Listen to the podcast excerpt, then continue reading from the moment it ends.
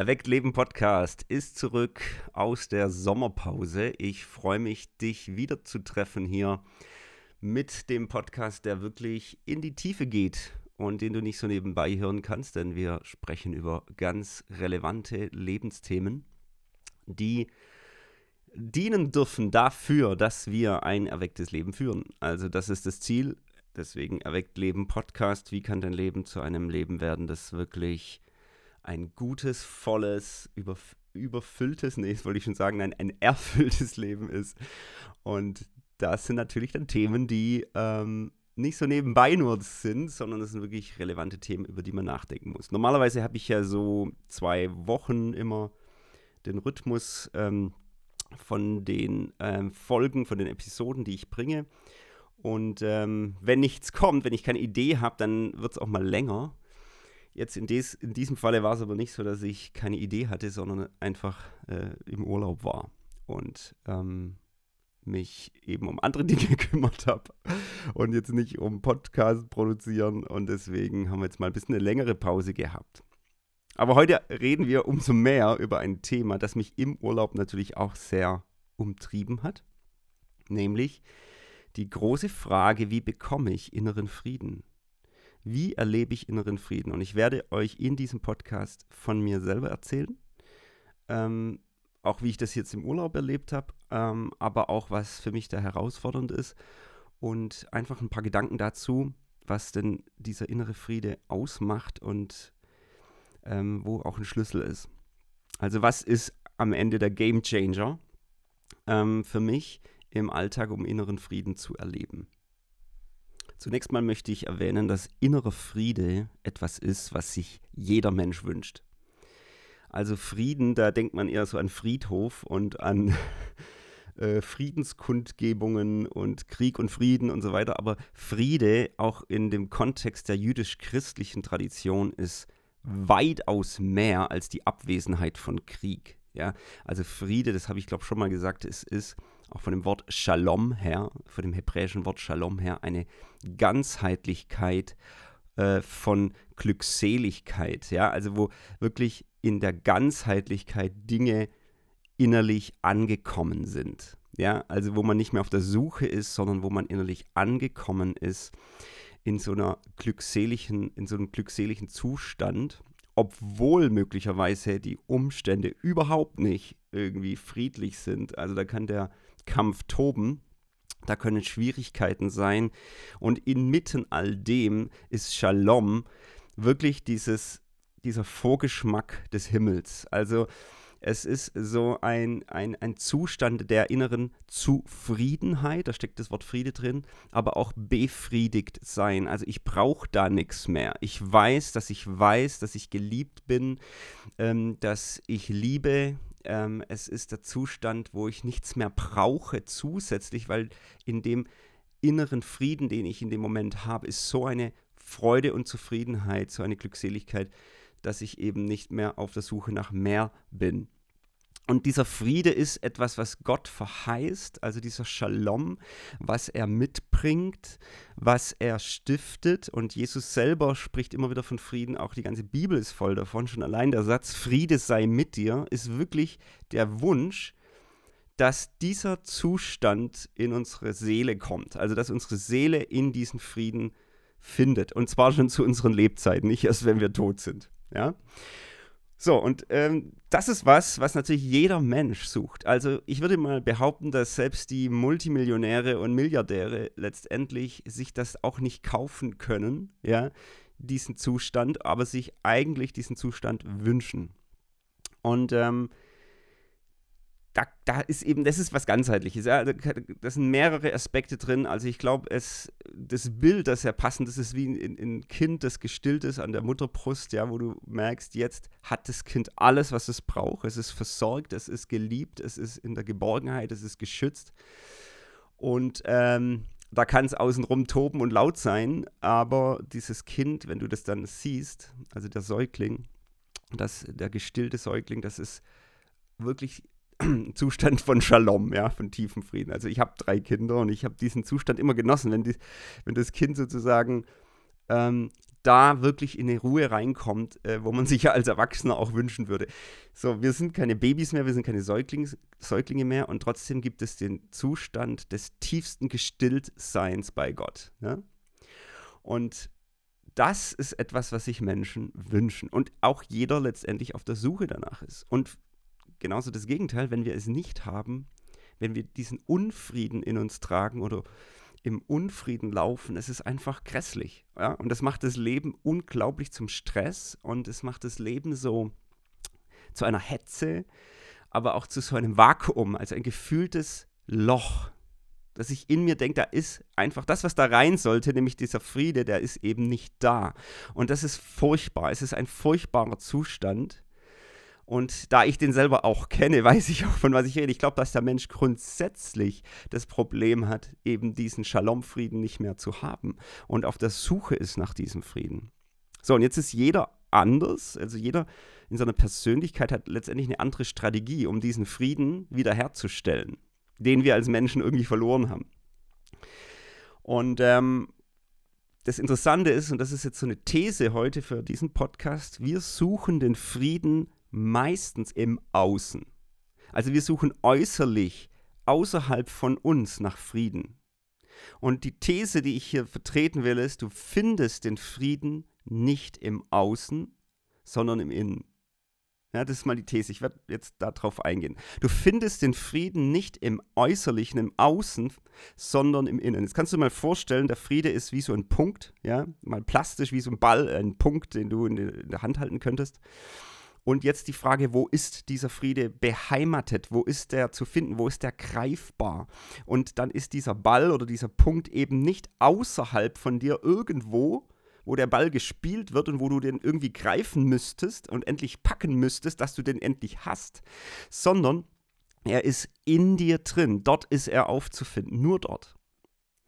So, das ist mal die These. Jetzt gehe ich mal konkret darauf ein, was ich damit meine. Wie findest du den Frieden oder wie versuchen wir den Frieden außen zu finden. Je nach Persönlichkeit machen wir das unterschiedlich. Zum Beispiel suchen wir den Frieden, den tiefen Seelenfrieden in der Bestätigung anderer. Das heißt, was Menschen sagen, inwieweit ich in Harmonie mit anderen Menschen bin, vielleicht meine nächsten, engsten Freunde, aber auch Vorgesetzte, Chefs, Kollegen, also es kann ja jeder sein.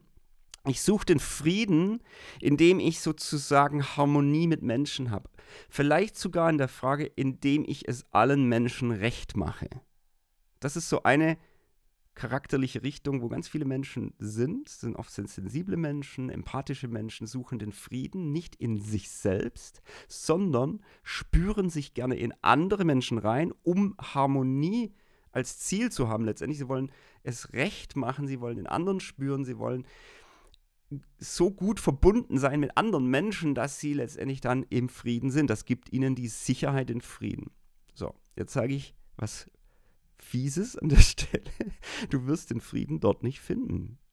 Denn was ist, wenn jemand dir mal blöd kommt? Was ist, wenn jemand, wenn du es jemand nicht recht machen kannst?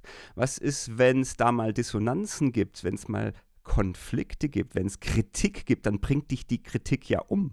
Dann würde dir die, diese Kritik den Frieden komplett wieder rauben, den du gerade eben wieder vielleicht empfangen hast, weil da ein schönes Gespräch war. Also das ist so eine Gruppe von Menschen, denke ich, oder von Persönlichkeitstypen, die in diese Richtung äh, tendieren. Dann gibt es aber auch andere, die suchen den Frieden eher in der Stimulation. Also etwas, was ich genießen kann, das Leben genießen, was mich reizt. Ähm, ein gutes Essen, ein schöner Urlaub, ähm, äh, eine anregende Broschüre. Ähm, ich, ich fülle mich eigentlich die ganze Zeit, ähm, und das sind stimulanzorientierte Menschen, die suchen den Frieden in der Fülle, also im Genuss, im etwas, was mir gut tut. Ne? Und das kann, wie gesagt, unterschiedlich sein. Es kann auch Sport sein bis zum Exzess. Du suchst letztendlich gewisse Gehirnausschüttungen, die dir den, ah, die dir diesen Frieden verschaffen auch eine gewisse Form der Befriedigung. Natürlich auch im Sexuellen, überall. Also das kannst du in alle Bereiche ziehen. Da hat auch jeder dann seine Präferenzen, wo er dann besonders nach diesem Frieden sucht, wenn du zu dieser Menschengruppe gehörst, die ganz besonders stark durch Frieden, durch Stimulation oder Anreiz suchen. Was da natürlich auch reinpasst, ist das ganze Thema Konsum generell. Also ich glaube, das ist der große Trick der Werbung äh, schlechthin, dass wir eingetriggert werden mit einer Sehnsucht. Mit der Sehnsucht, wenn du dieses Produkt kaufst oder diese Dienstleistung kaufst, dann hast du etwas, was dich weiterbringt, das dir, wenn man es jetzt übersetzt auf unseren Podcast hier jetzt, was dir letztendlich Frieden verschafft. Wo du dich dann besser fühlst, wo du dich weiter fühlst als auf dem Level, wo du jetzt bist. Das heißt, der ganze Konsum, also dass wir uns eigentlich Frieden einkaufen wollen, ähm, gehört damit rein.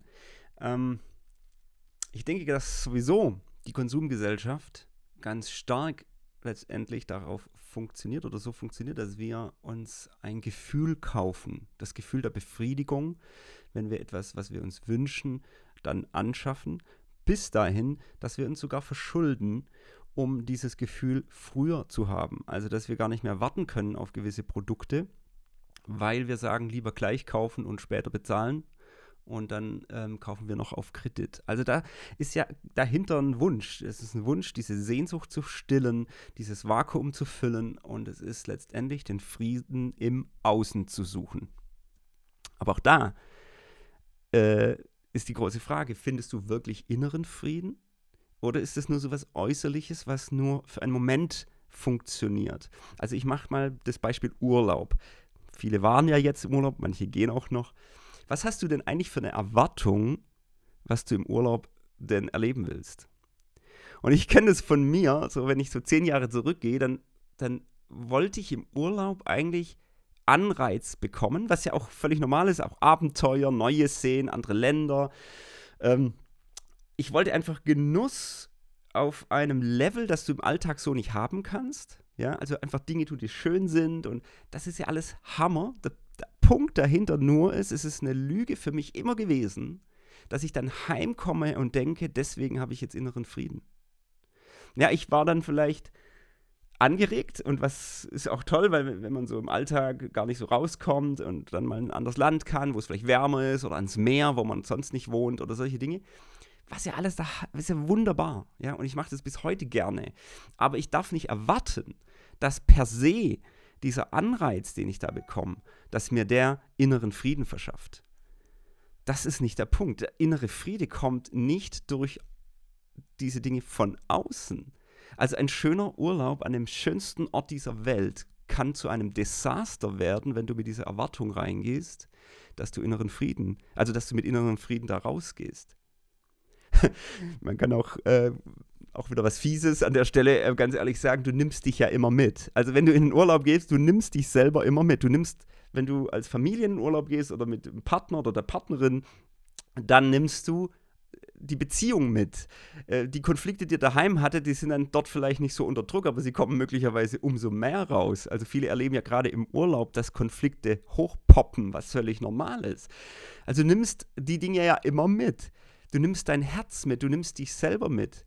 Nur die äußere äh, Szenerie verändert sich und vielleicht inspiriert dich die Szenerie. Also wenn du jetzt in eine einsame Hütte gehst, wenn du ans Meer gehst, das kann dich inspirieren, dass du über dein Leben nachdenkst, dass du zur Ruhe kommst. Das ist total gut. Also du kannst runterkommen im Urlaub, aber du musst das schon bewusst wollen und auch inszenieren, denn sonst gerade wenn du von der Persönlichkeit jemand bist, der eher gerne Anreiz und Genuss und diese Dinge tut und da seinen Frieden sucht, dann ist die Gefahr groß, dass du dem Aktivismus verfällst, dass du eigentlich eine, eine Woche, zwei Wochen da an einem wunderschönen Ort bist und eigentlich jeden Tag in der Hetze bist, ich will hier nichts verpassen. Ja. Am Beispiel Urlaub kann man da ganz viel ähm, ausmachen. Ja, was, was.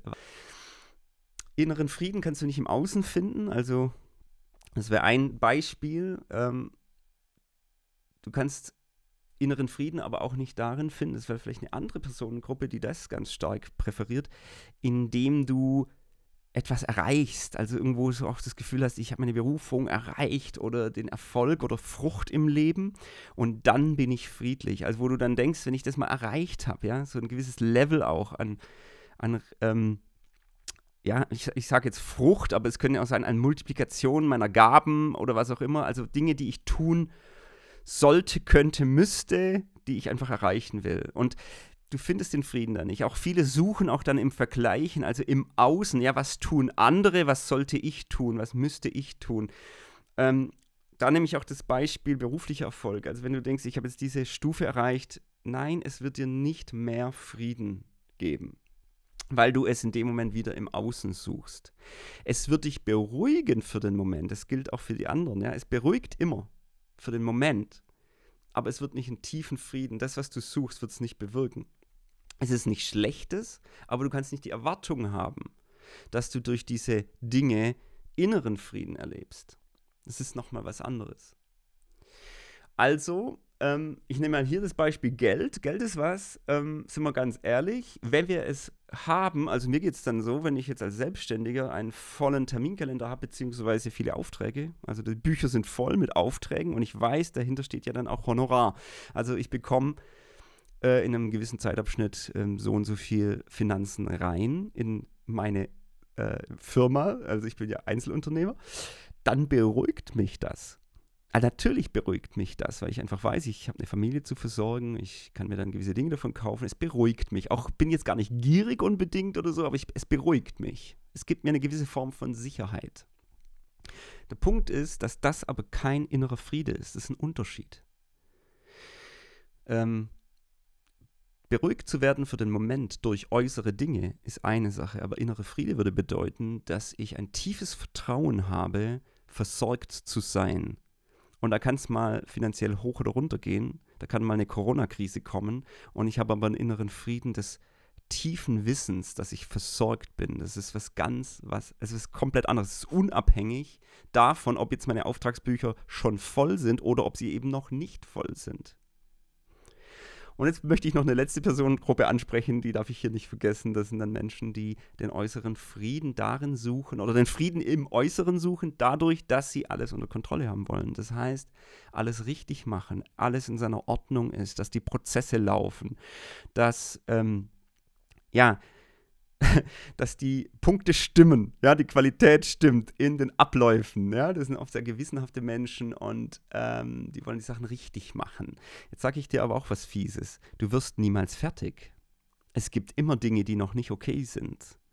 Es gibt immer Dinge, die noch nicht durchdacht sind. Es gibt immer Dinge, die noch vage sind, die besorgniserregend sind und du kannst bis zu dem Ende deiner Tage grübeln, ja, und darüber nachdenken, wie man das jetzt macht und wie man das jetzt so baut, dass die Kontrolle da ist, dass du es irgendwie im Griff hast oder du denkst, es im Griff zu haben.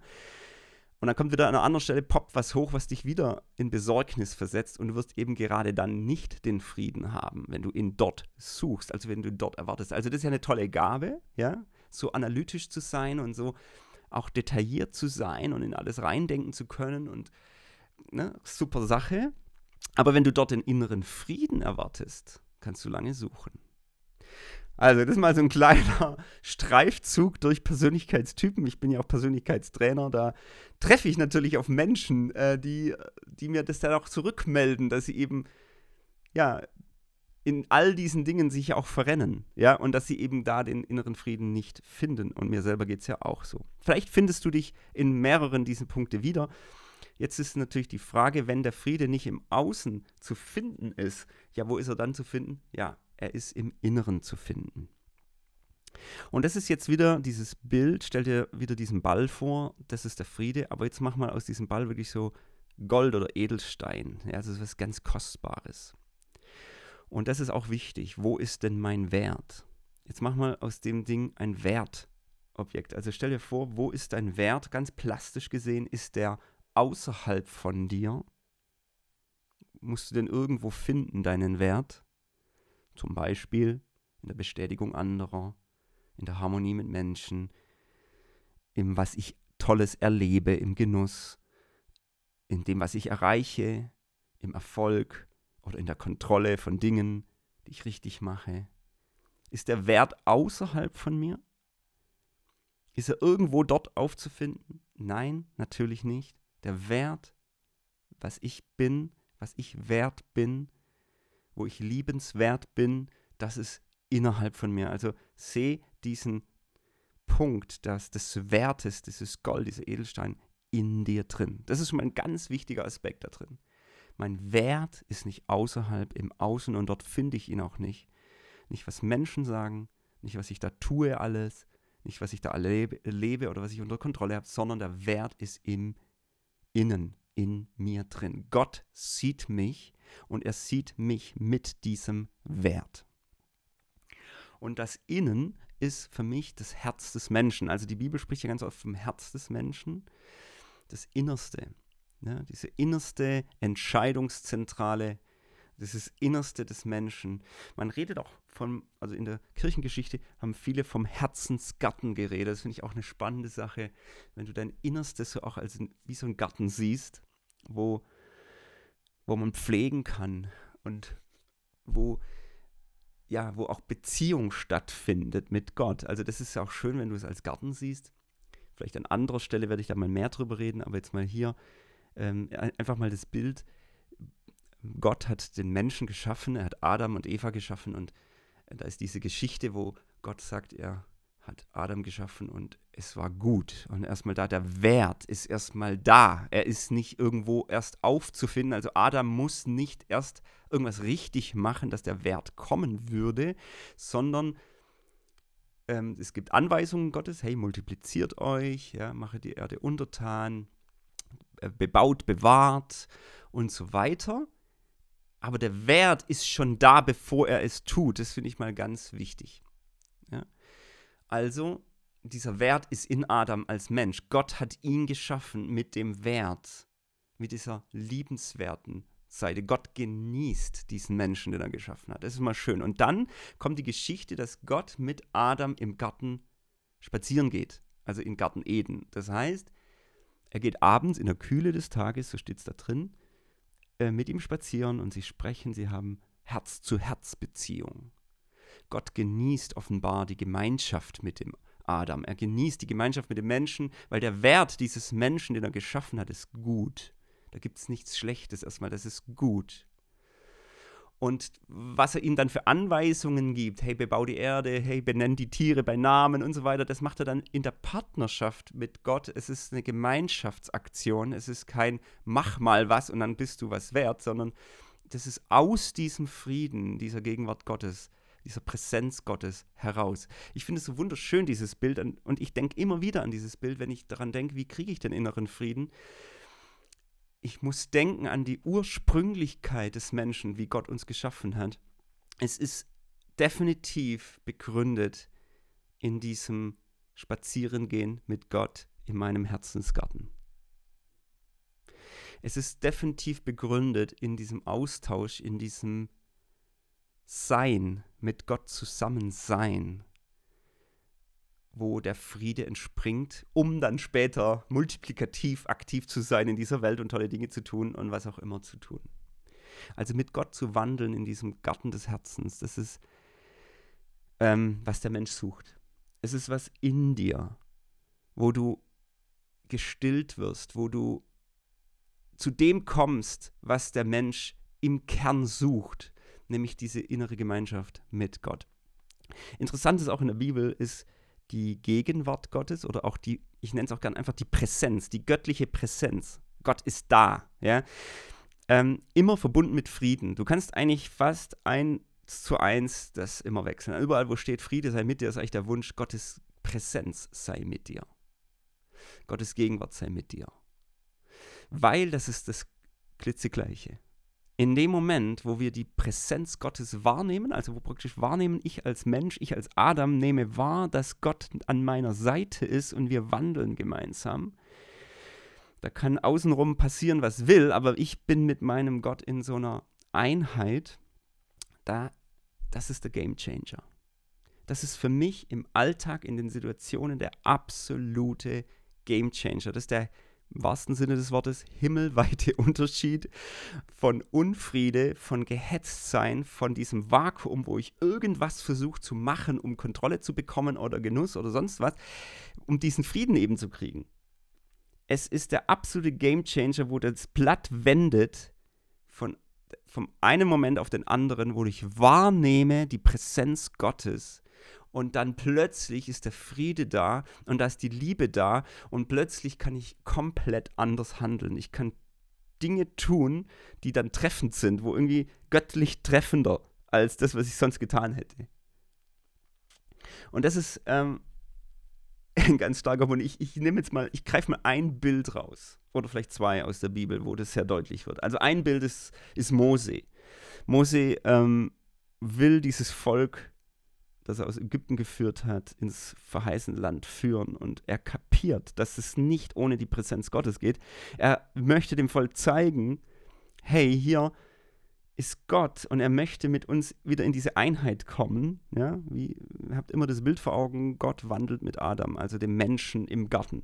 Er wollte dieses Volk Israel zurückbringen zu diesem zu dieser Einheit mit Gott. Und er selber erlebt Gottes Gegenwart. Es gibt da die Geschichte, dass er da auf dem Berg Horeb ist und Gott begegnet ihm ja 40 Tage lang. Also eine krasse, fast haarsträubende Geschichte. Ja, er empfängt da auch die zehn Gebote und so weiter. Aber was da drin steht, ist, dass er mit Gott redet. 2. Mose 33 ist es, glaube ich.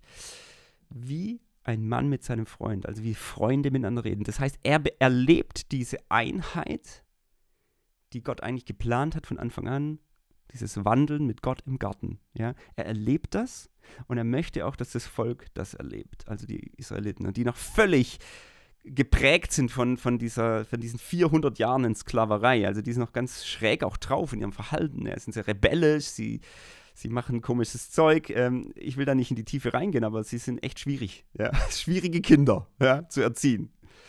Und äh, sie benehmen sich kindisch. Ja? Und, und er sagt ihnen, hey, das ist Gott und er möchte das. Und, und sie wollen aber nicht zu diesem Berg. Also sie, sie wollen sich Gott nicht nahen. Ähm, diese Geschichte ist super krass, ähm, wenn man die mal durchliest, 2. Mose überhaupt mal liest. Ähm, was dann ein Satz ist, für mich ein Schlüsselsatz in diesem Kapitel, ist dann, wo Mose vor Gott tritt und sagt, ähm, ich möchte nicht, ähm, dass wir da jetzt in dieses Land gehen, also praktisch ins Land Kanaan, äh, wo sie ja hin sollen, das war ihr Bestimmungsort, wo Mose Gott bittet und sagt, ohne dich will ich nicht gehen, ohne diese Präsenz, die ich erlebt habe hier mit dir zusammen auf dem Berg, ohne diese Präsenz möchte ich überhaupt nicht, dass wir dorthin gehen. Ja, das steht in 2. Mose 33, Vers 15. Wenn du nicht selbst mitgehst, so führe uns nicht von hier hinauf.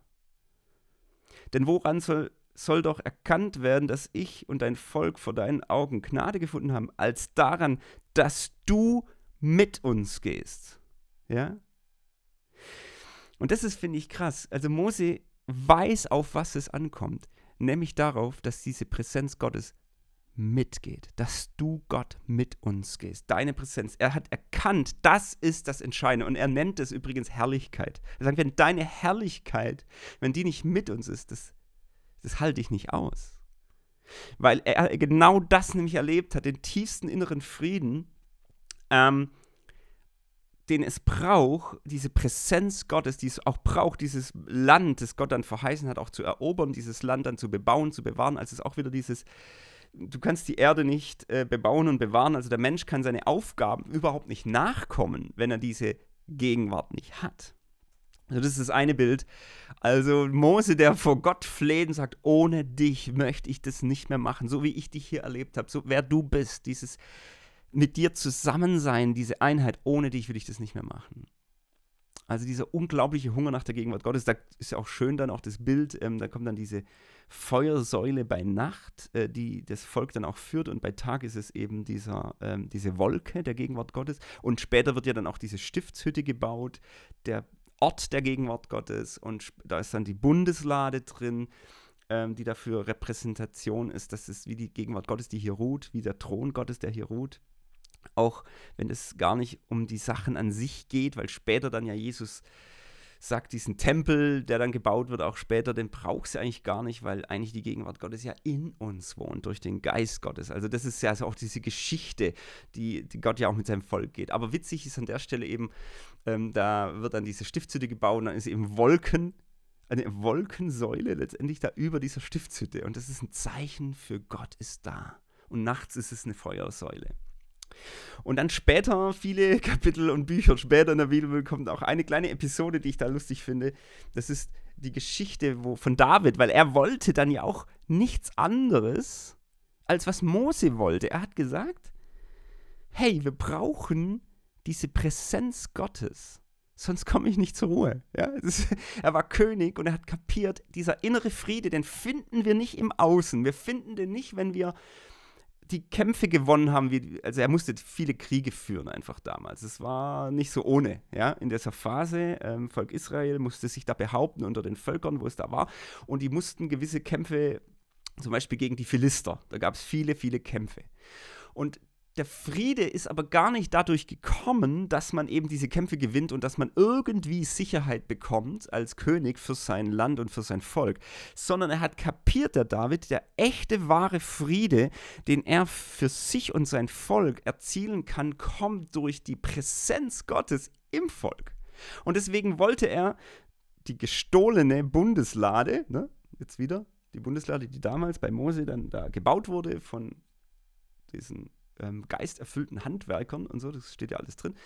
Dann wollte er, dass diese Bundeslade, die gestohlen war, zurückkommt in das Herz des Volkes, ins, in die Stadt Jerusalem. Und er hat dort dann so eine Art Tempel gebaut oder eine Art Stiftshütte eigentlich, eine Neuauflage dieser Stiftshütte. Das war die Hütte Davids, ähm, wo dann übrigens 24-7 ja, erfunden wurde. Ne? Das ist nicht eine Erfindung von IHOP oder Gebetshaus Augsburg oder sonst welchen Gebetshäusern. Die haben das alle ja nur von dem übernommen. Ja, das ist praktisch eine, eine organisierte Gebetsveranstaltung gewesen mit Anbetern. Also die hatten viele, viele hundert und tausende von Musikern, die da wirklich rund um die Uhr Gott angebetet haben. Ja, und da eben in der Mitte äh, war die Bundeslade und es war so eine Art Zelt, ja, und in diesem Zelt konnte man Gott begegnen. Es war so eine Art ja, wie so eine Kirche eben damals oder eben ein Tempel. Ja, so daher kommt ja das Bild von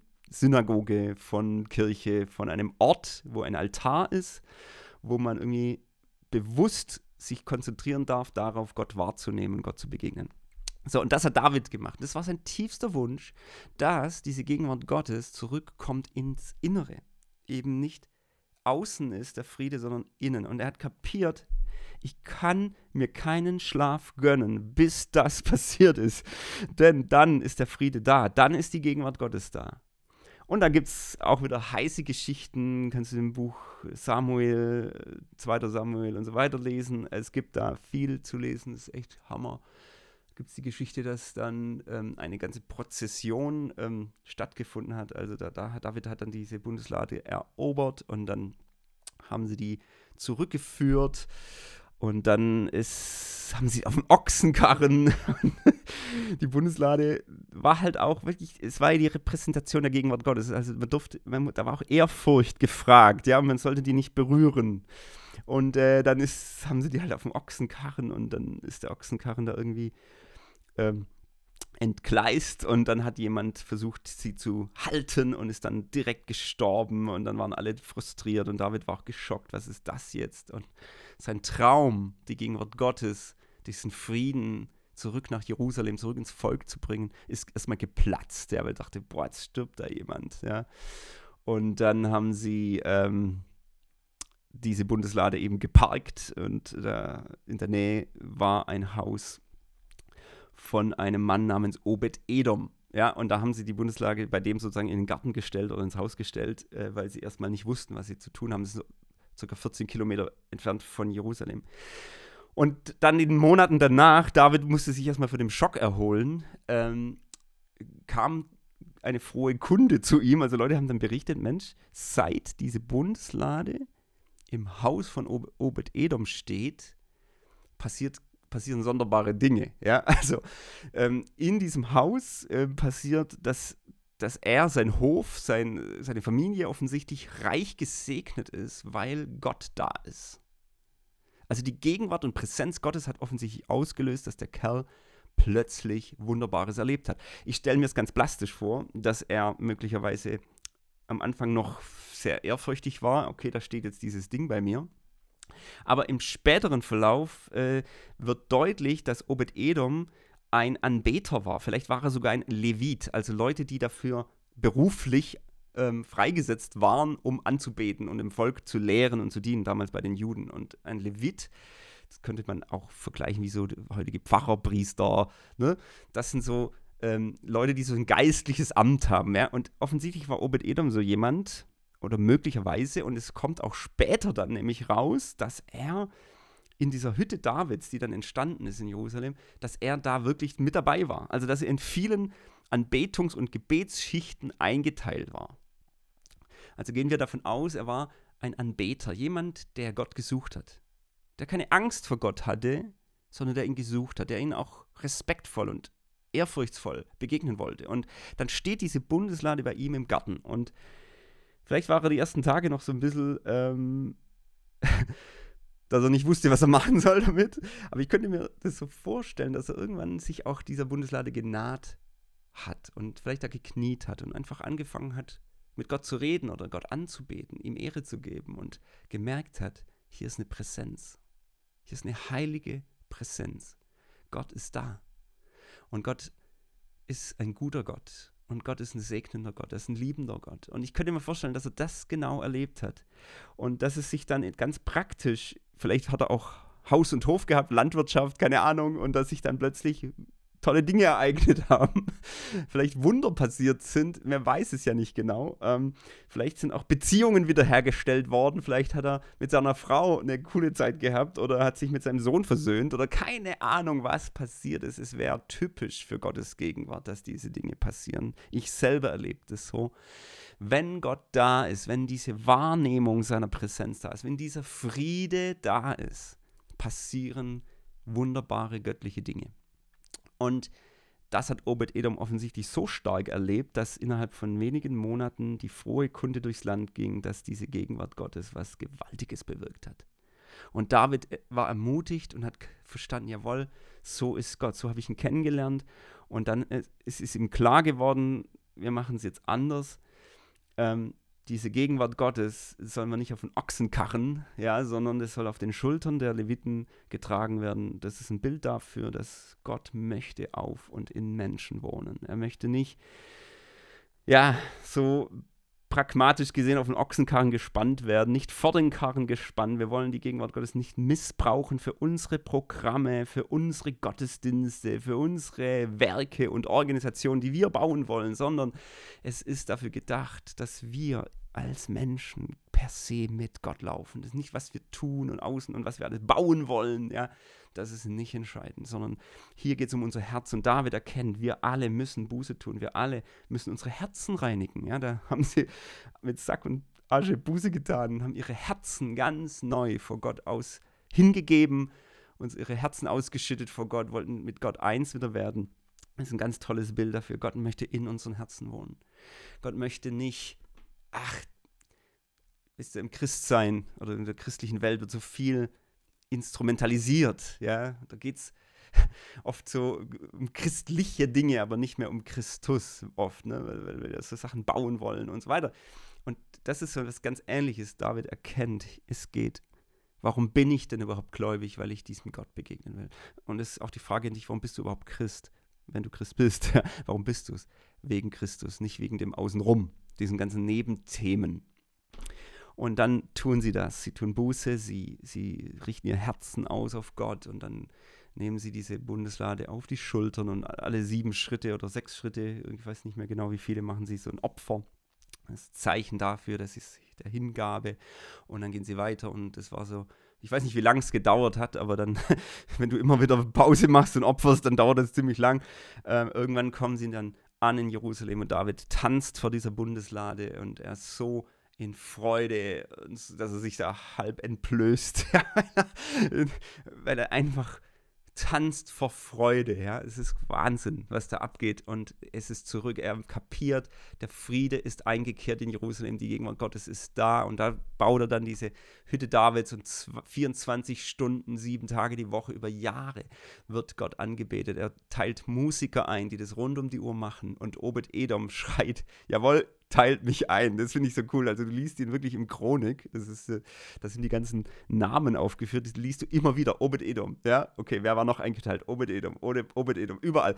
Also wie wenn der Kerl äh, kapiert hat, also ich will die Gegenwart Gottes nicht mehr missen.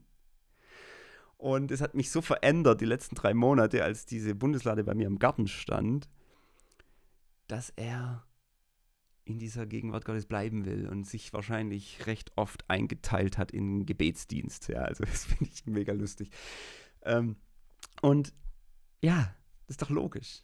Wenn du das einmal geschmeckt hast, was die, dieser Friede, wie sich der anfühlt, was das ist, dann willst du es immer wieder. Und immer wenn dieser Friede nicht da ist, dann denkst du, das kann nicht wahr sein. Das geht nicht mehr. So kann ich nicht mehr leben. Wenn du das Vakuum dann wieder wahrnimmst, ja, äh, suchst du sofort wieder nach dieser Fülle. Und viele Christen haben es aber vergessen. Sie haben das schon erlebt, ähm, vielleicht schon früh, vielleicht als Jugendliche, ähm, aber sie haben es irgendwie vergessen, dass die Gegenwart Gottes eigentlich ihr Lebensinhalt ist. Nicht eigentlich, es ist ihr Lebensinhalt, aber sie haben es vergessen. Und sie sind auf die Nebenschauplätze gelangt. Und jetzt rede ich über mich, weil für mich ist es bis heute mein Game Changer. Es ist das tiefste Geheimnis all dessen, wer ich bin und was ich tue. Und wenn ich es nicht habe, dann kannst du mich wirklich in die Tonne treten. Ähm, da bin ich nicht fähig, irgendwas Produktives für diese Welt zu liefern ähm, wenn ich diese Präsenz Gottes nicht wahrnehmen kann. So, und es hat sich zum Alten, vom Alten Testament zum Neuen natürlich auch einiges geändert. Jesus kommt auf die Bildfläche und er sagt ähm, was Wunderbares. Er sagt, wer an mich glaubt, wie die Schrift sagt, aus dessen Inneren, haben wir es wieder, das Innen, aus dessen Inneren werden Ströme lebendigen Wassers fließen. Dies sagte er aber von dem Geist, welchen die empfangen sollten, die an ihn glaubten. Und das ist eben der Punkt, was hat sich verändert. Wir brauchen heute keine Bundeslade mehr, die wir irgendwo bei uns daheim hinstellen und wo wir jeden Tag ähm, huldigen vor Gott. Ja, das brauchen wir nicht mehr, denn Gott ist in uns durch den Heiligen Geist. Das ist eben das Bild, wo Jesus sagt, der Tempel ist jetzt nicht mehr irgendwo, du musst da nicht mehr hinpilgern, du musst nicht mehr in so eine Stiftshütte gehen oder in so ein, eine Hütte Davids, wo du dann dort anbeten kannst, obwohl es solche Orte durchaus geben darf. Ja, es gab auch der Kirchengeschichte immer wieder solche Orte, wo eben besonders stark diese Präsenz Gottes wahrnehmbar ist, weil dort eben ständig angebetet wird, weil dort vielleicht gepredigt wird oder gelehrt wird, weil dort ähm, einfach viel gebetet wird, also sowas wie Gebetshäuser, Kirchen, ähm, Orte, wo Gott vielleicht leichter spürbar ist, sage ich jetzt mal, wo, wo man auch erinnert wird, wo die ganze Umgebung darauf ausgerichtet ist, eben Gott zu begegnen. Solche Orte aufzusuchen ist nicht, also nicht nur kein Fehler, sondern ist sogar empfehlenswert. Allerdings ist es nicht nur das Ziel im Neuen Testament. Jesus sagt ganz klar, ich will diesen Tempel hier abreißen den er da damals noch vor Augen hatte, da stand ja noch in Jerusalem, stand ja dieser große Tempel. Er sagt, aber in drei Tagen werde ich ihn wieder aufbauen. Und damit meinte er sich selbst. Das heißt, seine Auferstehung und dadurch, dass er dann seinen Jüngern sagt, hey, ich verheiße euch, dass dieser Geist in euch kommt und dann Gott Wohnung nimmt in euch. Und dann seid ihr plötzlich dieser Tempel, ne? Da habe ich auch schon ein paar Sachen dazu gesagt. Und so bist du ein, ein mobiler Tempel und, und du bist eigentlich ein Ort der Gegenwart Gottes. Und deswegen, wir suchen gar nicht außen, sondern wir suchen innen. Und ich, ganz ehrlich, ich suche auch nicht die Gegenwart Gottes an einem Ort. Also ich gehe jetzt nicht irgendwo äh, in ein Gebetshaus oder in, in, in eine Gemeinde, die gerade Erweckung erlebt oder sowas, weil ich dort Gott finden will, sondern letztendlich werde ich ihn dort vielleicht begegnen. Und ich habe in der Vergangenheit viele solche Orte besucht, ja. Ich werde ihm begegnen, aber ich begegne ihm dann innen. Das ist ja das Interessante. Weil wenn ich dann von dem Ort weggehe, wäre ja Gott weg. Ah, nee, aber er geht ja mit, weil er ja in mir wohnt. Und das ist halt ein ganz entscheidender Punkt, ne? Wo, wo Jesus dann seine Jünger dann in der letzten Nacht ähm, eben nochmal instruiert und sagt, äh, der Tröster, der Heilige Geist, den sende ich euch. Ne? Das ist ähm, Johannes 14, Vers 26, 27. Und dann sagt er, den Frieden lasse ich euch. Also merkst du wieder, Gottes Gegenwart in der Personifizierung des Heiligen Geistes. Gott, Gottes Präsenz, er ist ja da, er, es ist eine Person, es ist nicht nur so ein spiritualer Nebel. also Gott ist keine, ja, also es gibt ja viele spirituelle Menschen, aber Gott ist Person. Ja, es ist nicht nur so eine, so eine Atmosphäre. Der Geist Gottes ist auch mehr als eine Atmosphäre, eine friedvolle. Ja, er ist eine Person. Und wenn Jesus redet von dieser Person, der Tröster, der Geist Gottes, dann redet er von dieser Teil der Dreieinigkeit, also von Gott selber, und nennt das Ganze dann Frieden. Das ist ja das wirklich im gleichen Atemzug. Den Frieden lasse ich euch. Ja, das ist der Geist Gottes, personifiziert. Der, also die personifizierte Gegenwart Gottes ist der Friede. Das ist eins zu eins. Den Frieden lasse ich euch. Meinen Frieden gebe ich euch. Ich gebe euch nicht, wie die Welt gibt. Euer Herz soll nicht erschrecken und sich nicht fürchten. Weil Jesus wusste, hier wird es jetzt Verfolgung geben, hier wird es Schwierigkeiten geben für die Jünger. Ja, das war nicht easy damals. Aber Jesus sagt, egal was außenrum passiert, der Friede, der ist in euch. Und der Geist Gottes ist der wesentliche Unterschied. Und euer Herz, jetzt geht's, es ist ein Frieden im Herzen, in unserem Herzensgarten, ja. Ähm, diesen Frieden, den kann man nicht von euch nehmen, egal was äußerlich passiert, die können euch verfolgen, die können euch umbringen, die werden euch verfolgen, die werden euch umbringen, hat Jesus sogar gesagt, hat es ihnen sogar verheißen. Aber dieser Friede wird in euch sein. Und dieser Friede ist die Wahrnehmung der Präsenz Gottes. Und jetzt sagst du, ja, ist Gott denn nicht da? Muss er erst kommen? Also wenn du Christ bist oder wenn du ein Mensch bist, der Jesus Christus eingeladen hat, in diesem Herz zu wohnen, ja, also ganz kindlich, Jesus wohne in meinem Herzen. Das betet man schon mit Kindern. Ich bin klein, mein Herz mach rein, soll niemand drin wohnen als Jesus allein. Das bete ich mit meinen Kindern. So, wenn du das gemacht hast, dann bist du Christ. Und dann wohnt Gott in dir. Und dann ist dieser Friede in dir. Und dann geht es nicht mehr darum, dass du den irgendwo suchen musst und diese Gegenwart Gottes herbeibeten musst, sondern dann geht es eigentlich nur darum, diese Gegenwart Gottes wahrzunehmen, die schon da ist. Und das meine ich jetzt für mich, wenn ich im Alltag in Unfriede gerate, wenn ich unruhig bin, dann ist es für mich entscheidend, das, das ist für mich der Game Changer, die Präsenz Gottes im Innen wahrzunehmen, in mir wahrzunehmen, die längst da ist. Gott ist immer da. Also Jesus hat gesagt, ne, als er gegangen ist bei der Himmelfahrt, ich bin bei euch alle Tage. Also ich muss gar nicht beten, Herr, sei mit mir am Abend oder sei mit mir heute, ja, Gott ist immer da. Ich bete lieber, Herr, ich möchte dich heute wahrnehmen, denn das würde mir sehr helfen, wenn ich weiß und ich dich wahrnehme neben mir. Und diese Präsenz Gottes wahrzunehmen, ist für mich der große, große Unterschied, der mir Frieden verschafft, wo ich diesen Frieden, wo ich wieder Zugang habe zu diesem Frieden, der in mir ist. Ich war jetzt im Urlaub und ich war völlig im Unfrieden an einem Tag, paar Tage lang. Mich haben Dinge mega beschäftigt. Ich habe viel gegrübelt. Bin irgendwie nicht ähm, zu diesem Frieden durchgekommen. Ähm, habe es auch gar nicht forciert. Also das ist dann oft, man vergisst dann irgendwie, dass da Gott jetzt eine Hilfe sein könnte, sondern ähm, habe dann auch mehrere Tage auch meine Bibel gar nicht aufgeschlagen, überhaupt nicht gebetet groß ähm, und war dann so in einem Unfrieden, dann bis zu einem schönen Ort. Das Wetter war gut oder immer wieder war es gut. Und da merkst du, der Urlaub verschafft mir keinen Frieden. Ja, da waren das, also ich war dankbar für schöne Momente. Die waren gut in dem Moment, aber der Friede war noch nicht da. Und was hat dann den Unterschied gemacht? Ich nenne euch ein Beispiel jetzt und das passiert bei mir ständig, immer wieder. Das, das ist ein Lebensstil, ähm, dass ich sowas merke, dass ich jetzt wieder total ähm, diesen Frieden verloren habe oder zumindest keinen Zugang habe dazu und ich es beginne, außerhalb von mir in irgendwelchen Sachen zu suchen und dann kapiere, jetzt brauche ich nichts anderes als die Wahrnehmung der göttlichen Präsenz. Und der erste Reflex war natürlich jetzt zu entscheiden, ganz typisch, ich brauche jetzt mal für mich Zeit. Ne? Äh, ist ja auch nicht falsch. Also, dass ich sage, jetzt brauche ich mal ein paar Stunden, ähm, wo ich mal äh, spazieren gehe, beziehungsweise wandern gehe und in den Bergen bietet sich das sowieso an, mag ich sowieso. Das ist für mich die Möglichkeit, runterzukommen, äh, so in der Natur zu sein. Das sind natürlich alles Elemente, die mir helfen. Aber auch da muss ich wirklich dazu sagen, an sich das Wandern oder die Berge sind noch nicht der Friede. Ne? Also ich kann auch da rumwandern und es ist überhaupt nicht äh, das, was ich suche. Sondern es ist ähm, an dem Morgen dann so gewesen, also ich, ich bin dann losgefahren in der Früh, also noch so, ja, 6 Uhr etwa halt, wo es wirklich so in der, in der Morgendämmerung.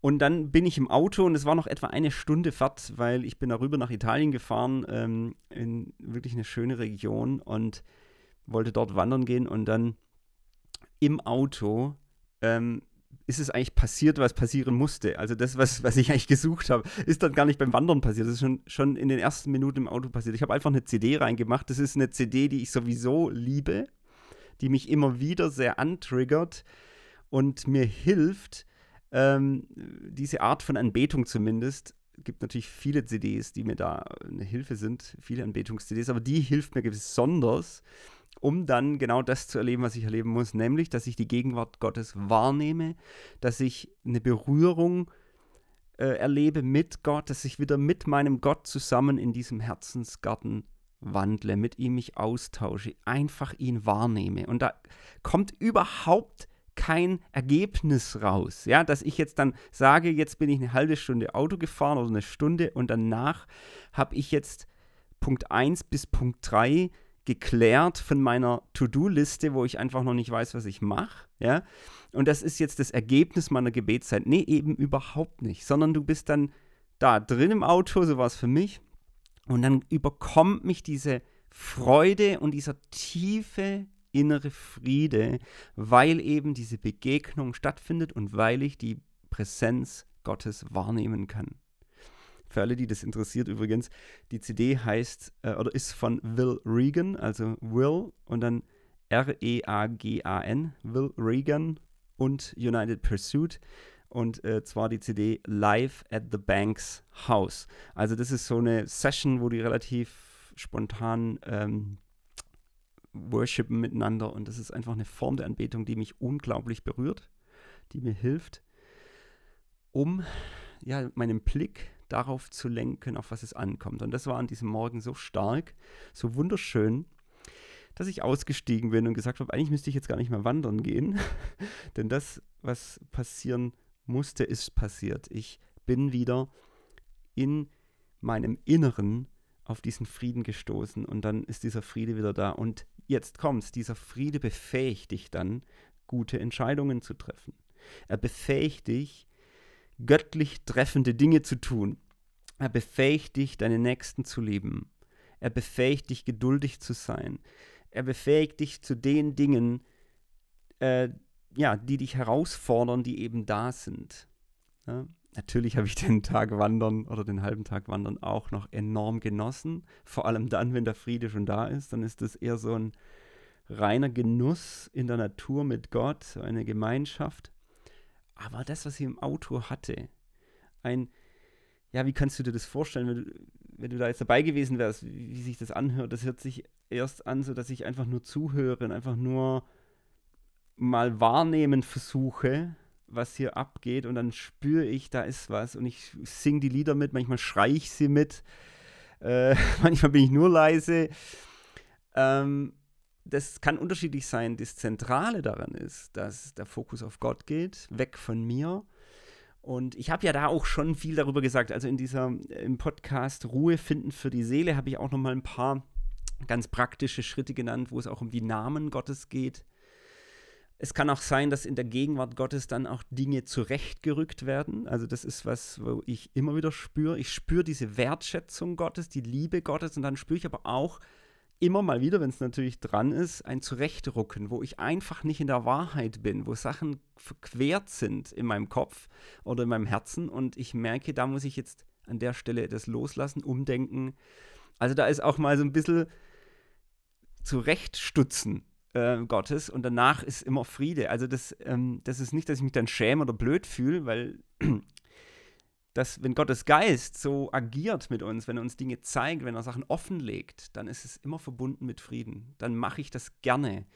So wie die Priester damals, die Bundeslade, äh, wo sie sie nach Jerusalem gebracht haben mit David zusammen, die haben gerne ihr Herz vor Gott ausgeschüttet, die haben das gerne gemacht. Das war kein Zwang, sie mussten das nicht, es war keine Pflicht, sondern das ist was in der Gegenwart Gottes, sagst du natürlich, ich lasse das los. Und da denke ich falsch. Da habe ich völlig in die falsche Richtung gedacht oder habe ich völlig in die falsche Richtung gehandelt. Also das kann da auch passieren, dass ich das rausschreie, dass ich das hinlege, dass ich das vor Gott bringe, dass ich Gott dafür danke, dass ich ihn lobe oder einfach nur still bin und genieße. Es, diese Wahrnehmung ist gar nicht so sehr mit dem Tun zu definieren, sondern eine Wahrnehmung ist eben ein Dasein ich habe eh, das habe ich auch schon gesagt, ich habe in den letzten Jahren gemerkt, dass meine Gebetszeiten, das kontemplative Gebet ist ja per se ein betrachtenderes Gebet. Es ist kein ergebnisorientiertes Gebet. Kontemplation ist, ich betrachte einen Gegenstand und in dem Fall ist Gott die Person, die, der Gegenstand, den ich betrachte, er, ihn wahrnehmen, wie er da ist und auch was er empfindet. Und ich empfinde dann seine Wertschätzung zum Beispiel.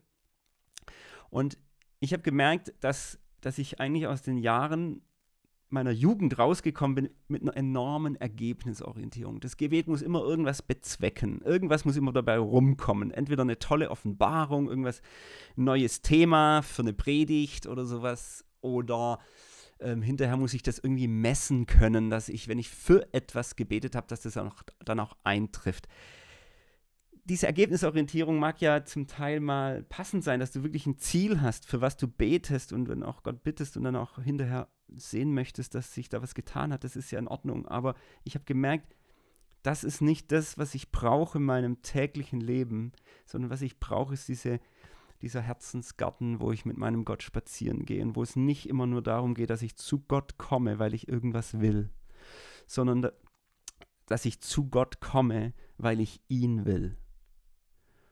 Und das ist ein Riesenunterschied.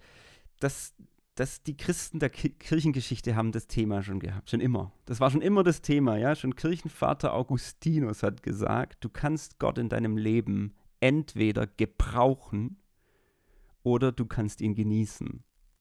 Das ist ein ganz starker Satz. Ne? Du kannst Gott in deinem Leben entweder gebrauchen oder du kannst ihn genießen. So, was ist der Unterschied? Das eine ist ergebnisorientiert. Ich gebrauche Gott für irgendwas. Herr, mach bitte das. Herr, mach bitte das. Und du siehst, da ist das. Und es ist nicht so, dass wir nicht Fürbitte tun durften und dass wir Gott um Dinge bitten durften. Jesus gibt uns ja diese wunderbare Verheißung, dass wir den Vater bitten in seinem Namen.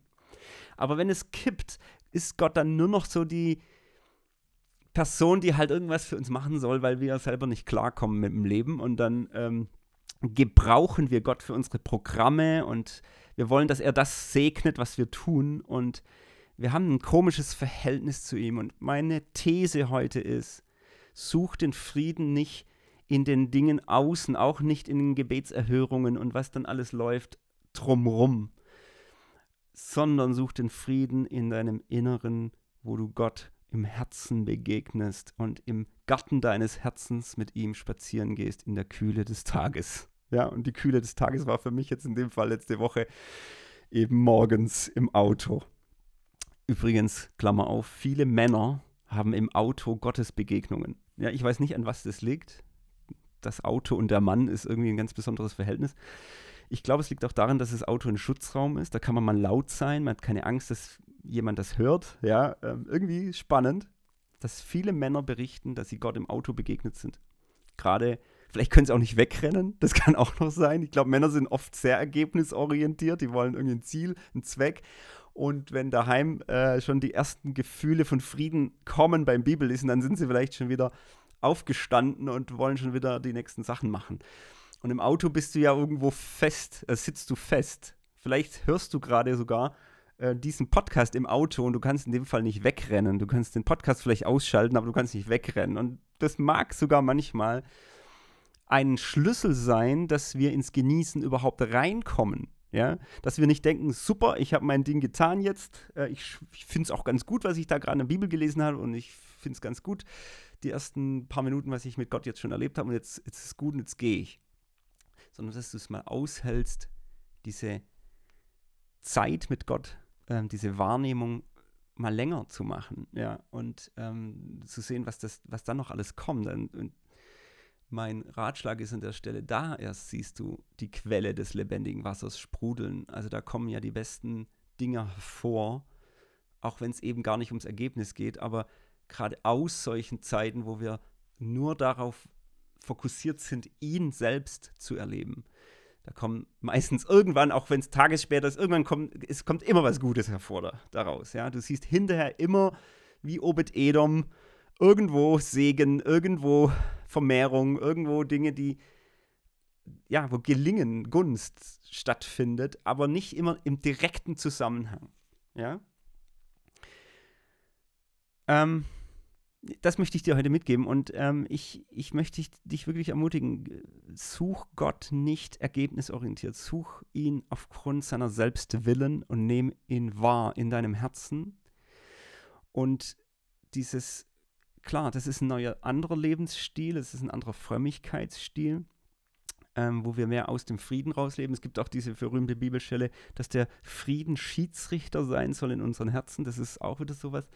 Gerade wenn du aus diesem Frieden rauslebst, dann kannst du Dinge ganz anders auch betrachten und bewerten, ja, auch Entscheidungen ganz anders treffen. Das heißt, gewisse Entscheidungen, auch wichtige Entscheidungen, würde ich im Leben gar nicht treffen, bevor ich nicht diesen Frieden äh, wahrnehme. Ja? Weil sonst treffe ich die Entscheidung aus irgendeiner Hetze raus oder aus irgendeinem Verlangen oder einer Sehnsucht, die irgendwie komisch ist und ich komme nicht aus diesem tiefen inneren Gesättigtsein aus dem tieferen, tiefen inneren Gesättigtsein heraus kannst du ganz tolle Entscheidungen treffen. Und du kannst auch, das hat auch immer mit Vertrauen dann zu tun, dann ist dein Vertrauen so gestärkt, dein Gottvertrauen, dass du diese Entscheidung, die vielleicht ansteht, dass du die auch wirklich mit und vor Gott bewegen kannst. Ich habe festgestellt, in meinem Alltag funktioniert es gar nicht mehr anders. Und wenn ich mal zwei, drei Tage, vielleicht eine halbe, ganze, ach, kann auch eine Woche mal sein, aber es ist eigentlich selten noch, muss ich ehrlich sagen, ganz selten, dass ich mal so eine Woche immer so kontinuierlich, fast unbemerkt in so einem Unfrieden lande. Aus, es kann alle möglichen Gründe haben, ja, die es eben im Leben so gibt. Auch für mich. Und dass ich dann nicht merke, so kann ich nicht leben. Das ist nicht, das ist nicht das Leben, wie ich, ja, wie ich es kenne, wie ich es brauche. Und wo ich dann einfach vor Gott kommen, um ihn wieder wahrzunehmen. Ob meistens morgens und eine Woche ist schon wirklich lang. Also nach einer Woche ohne diesen Frieden, dann willst du mich nicht treffen. Ja, also das würdest du so schnell merken, dass irgendwas mit mir nicht stimmt, ähm, wenn ich das nicht habe. Und jetzt kann ich es rumdrehen und sagen, wie clever ist es doch, wenn ich jeden Morgen eigentlich mehr oder weniger, kürzer oder länger Zugang habe zu diesem Frieden. Sei es im Ausdruck von einer Anbetungszeit, einer Zeit, wo ich mit dem Wort Gottes, mit der Bibel äh, was mache oder einfach nur da sitze und ja, einfach innerlich bete, was, was auch immer ich dann, wie, wie sich das ausgestaltet, gibt es ja die unterschiedlichsten Möglichkeiten, aber die, die Kern, äh, das Kernelement ist, mit Gott zusammen in diesem Herzensgarten zu wandeln, dass mein Herz wieder den Frieden und die Gegenwart Gottes, seine Präsenz wahrnimmt und dadurch dieser Game Changer eben aktiv ist, dass alles anders ist wie vorher. Das, das ist, es ist eben meine Kernberufung als Mensch ist in dem Moment wieder erfüllt. Und dann kann ich ganz anders agieren. So, das möchte ich dich ermutigen zu leben, zu praktizieren, zurückzufinden, wenn du es verloren hast, zu lernen, wenn du es noch gar nie gelernt hast. Ähm, sei ein Jäger dieses Friedens. Ja, wir sollen dem Frieden nachjagen, steht auch in der Bibel. Sei ein, äh, ein absoluter Junkie nach dieser Präsenz Gottes, sie wahrzunehmen, denn das wird alles verändern in deinem Leben immer wieder. Ja? Und wenn du jetzt daran erinnert bist, dann tu es wieder. Und wenn du es noch nie erlebt hast, dann jage dem nach, suche das Ganze. Ich, auf meiner Box übrigens, äh, die Erweckleben-Box, habe ich doch noch wesentlich mehr darüber, ähm, auch von der Praxis her, wie man das praktiziert. Ähm, die kannst du gerne auf meiner Homepage bestellen. Erweckt Leben Box. Da lehre ich noch aus verschiedenen, verschiedensten Seiten darüber, auch ganz praktisch. Dann kannst du das gerne bestellen. Ähm, aber das ist mein, meine Ermutigung für dich heute. Ich wünsche dir Gottes Segen und ich schließe mit diesem Satz: Friede sei mit dir. Bis dann, mach's gut, ciao.